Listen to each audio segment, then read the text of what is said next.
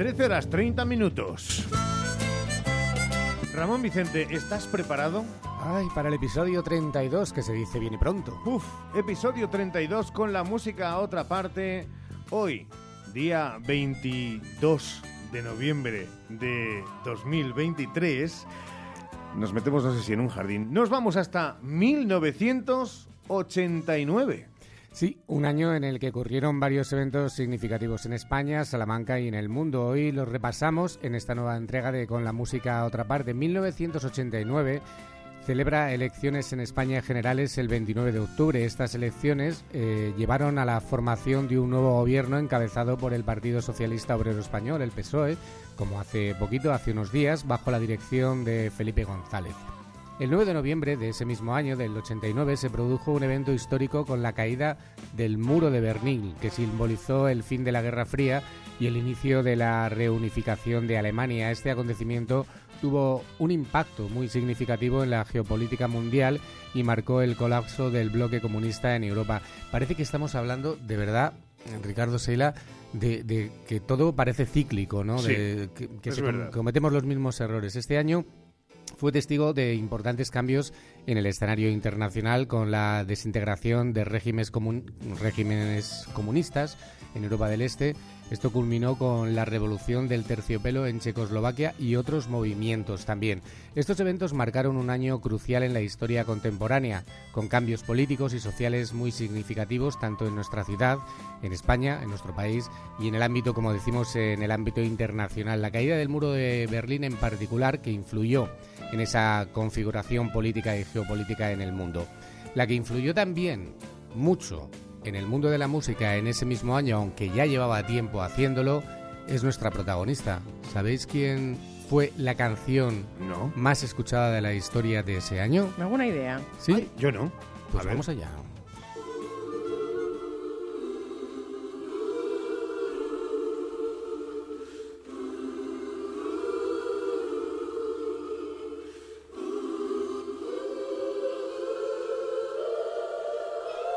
Yo tenía 16 años.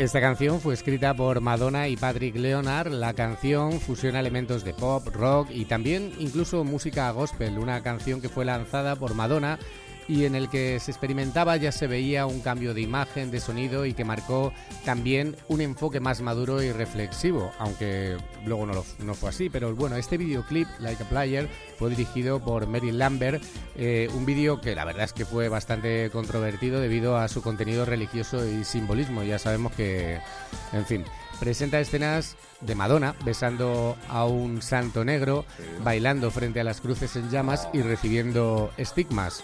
Vamos, todo lo bonito para generar las críticas entre los grupos religiosos y alguna que otra marca también retiró patrocinio. La iglesia para decir nada. Con la iglesia hemos topado, ¿no? Pues bueno, a pesar de todo esto se convirtió en el número uno en todo el mundo. La canción se lanzó en marzo del 89, fue la canción más escuchada de ese año, no solo en nuestro país. En España se disuelve Alianza Popular tras las sucesivas victorias del Partido Socialista Obrero Español en el 82, desde el 82 al 86. Manuel Fraga toma las riendas del partido y en el Congreso en enero de 1988 se produce esa refundación del Partido Popular en 1989. Ya se sabe que en la política, lo hemos visto estos días también, eh, los amigos de mis amigos son mis amigos. Oh.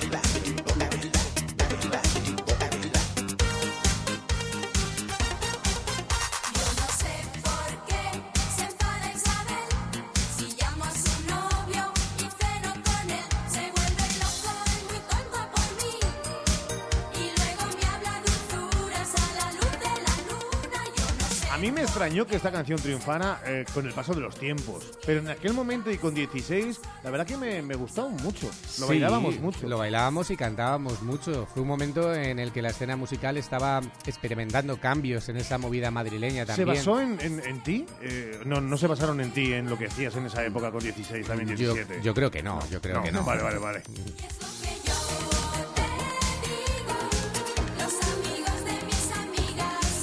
Eras de hacer amigas.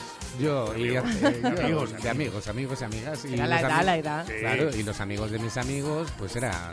Tuvo una edad del Mis pavo amigos. retrasado, o sea, se le fue hasta los 26 a él. Uh, madre Bueno, mía, incluso un- Ramón, un qué poco duro. más. Sí, bueno, mira, sí, Mira. todavía sí. Todavía, sí, sí.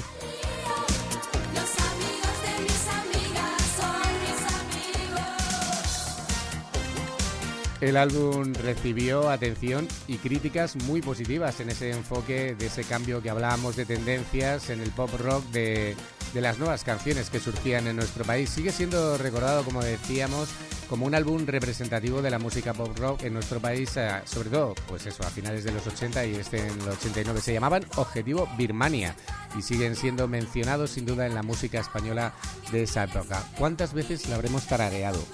Pues muchísimas. Muchísimas. Muchísimas. Vamos con más cosas. El 4 de febrero el cirujano y urólogo Aurelio Usón realiza con éxito el cambio integral de sexo de una mujer mediante la técnica Sangai. No sabía yo cómo se llamaba la técnica. Un nuevo método quirúrgico. En Indianápolis, José Manuel Abascal logra la medalla de plata de los 1500 metros en el Mundial de, Atleti- de Atletismo bajo techo. Cayetano Cornet consigue la medalla de oro en el 400 metros en los Campeonatos Europeos de Atletismo. No sé si corrían mucho nuestros siguientes invitados, nuestros siguientes protagonistas, pero eso sí, llegaron a conseguir el número uno con muy poco que hicieron porque solo sacaron dos álbumes, pero esta canción la verdad es que también marcó una época. Himno.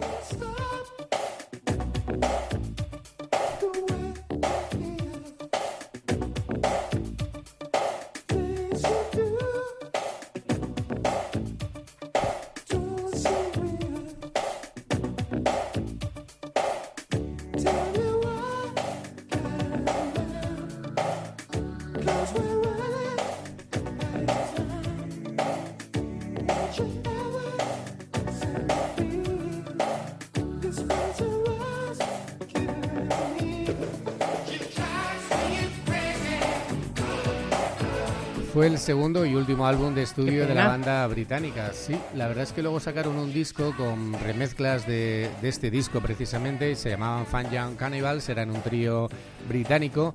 Se publicaron esas versiones de remezclas y fue el final de, de la banda, ¿no? El trío quería que este disco fuera producido por Prince, lo que pasa que no obtuvo ese puesto de honor. Con esa canción consiguieron el número uno en Estados Unidos, Australia, Austria, Canadá, Nueva Zelanda y por supuesto también aquí fue número uno en los 40.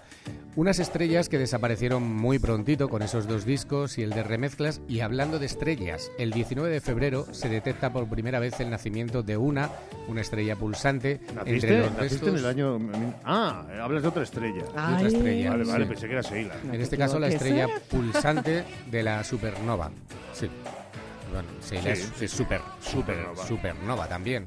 En nuestro país el Consejo de Ministros español aprueba la plena incorporación de la mujer a todos los cuerpos y escalas de las Fuerzas Armadas, aunque no tiene la obligación, eso sí, de cumplir el servicio militar. No sé cuándo se quitó luego el servicio... La mili hace... La mili, ¿no? Hace poco, sí. El Yo fui tampoco lo sé, no sabría calcular. Yo Yo tampoco, yo tampoco fui. Yo tampoco fui. No sé, se nos nota.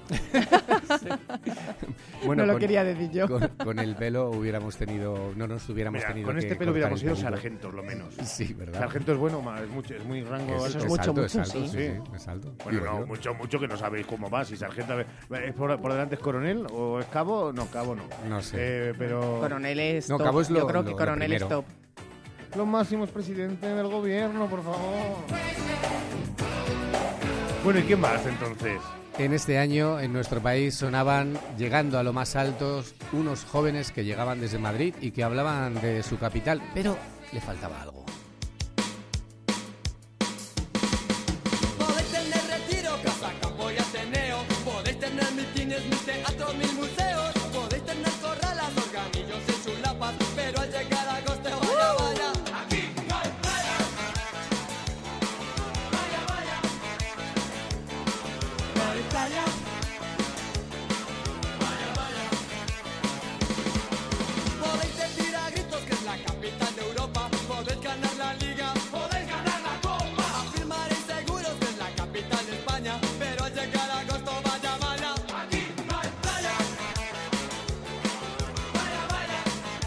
Cuánta razón tenía. Bueno, podemos hablar también de Salamanca, ¿verdad? De que aquí tampoco hay playa. Ahora, pero tenemos un amago, tenemos un amago. ¿Un amago? ¿Dónde? ¿No? En la playa que tenemos aquí en Salamanca, la playa de Benidorm, que llaman. ¿Ah, sí? Ah, bueno, sí. ¿Así no, ¿habéis-. ¿No la conocéis? Sí, sí, sí, sí. Mm, mal, mal. Yo iba a lavar el coche allí en el año 80. Bueno, A la playa de Benidorm. Sí, ¿en serio? sí. Es donde había un antiguo bareto. Ah, sí. sí. sí. Es verdad que habrían, habrían Madre altas mía. horas de, Sí, efectivamente. de la madrugada. Pues sí, ahí sí. por las tardes íbamos a lavar el coche. Con los cubos, Sí. los padres, estas cosas, las Así ha evolucionado así, así. Esas cosas que se hacían, que íbamos en el Renault 4. No sé si, si estos Yo en el chicos... 131 Super Mirafiori. ¿Ves? Sí. Había, estaba el... Ese es el SEAT, ¿no? El Seat, 131, Seat, ¿no? sí, sí, sí. Bueno, Que ahí fue el primero que tenía el levalunas eléctrico. Si no, a la manivela. a la manivela, Sí. claro. Bueno, la verdad es que viajaron a ritmo de ska. El tema comenzó a ser interpretado. Es curiosa la, la historia de esta canción porque em, fue escrita en 1986, unos años más tarde, aunque, como ya sabemos, en el 89 es cuando se produjo su gran éxito. Fue calificada por la revista Rolling Stones en el puesto 183 de las 200 canciones mejores de pop rock en español. Bueno, de 200, 183, bueno. Bueno, Eh, también por la en una encuesta popular dijeron que era la canción en 2013 de esa web que se llama Yo fui a la EGB. sí. ¿Dónde quedó? Bueno, en mayo del 89 se estrena Indiana Jones y la última cruzada en Estados Unidos. Y, y yo creo que nuestras estrellas también, aunque una de ellas nos dejó muy joven, llegaban desde Suecia.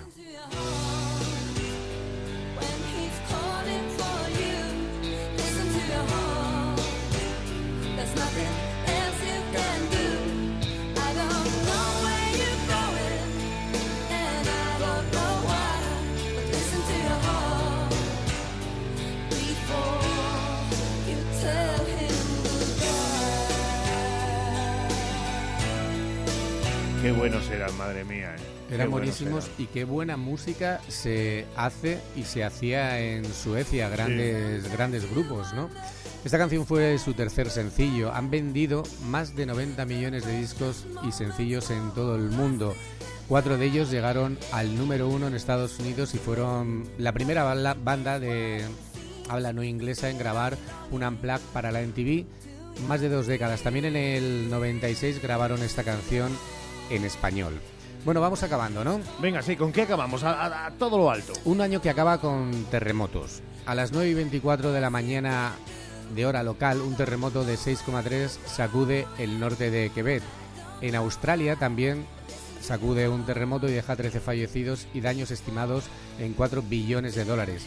La bolsa, sí, fue un año bastante intenso. En Madrid la bolsa se pone en marcha en el índice IBEX 35 y en marcha y con marcha nos despedimos. A ver, a ver.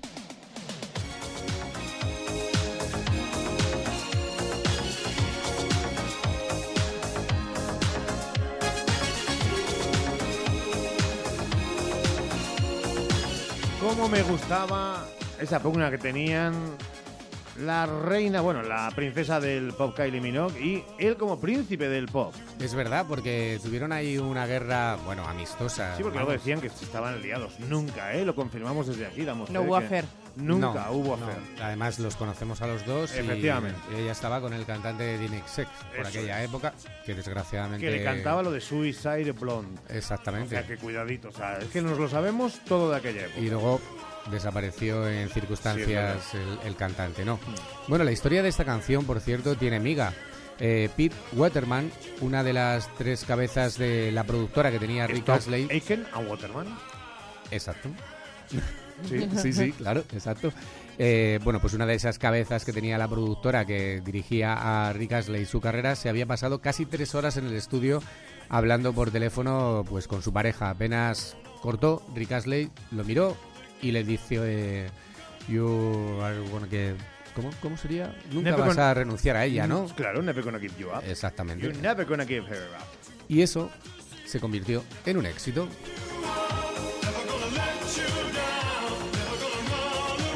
Bueno, pues curioso. Sí, así nació este éxito, así nos despedimos de este día, que es el Día de la Música. de nuestra con la música a otra parte. Gracias, Ramón, no te vayas muy lejos porque en un instante le ponemos el broche, la guinda a esta jornada. Hoy por hoy, Salamanca. ¿Necesitas cambiar las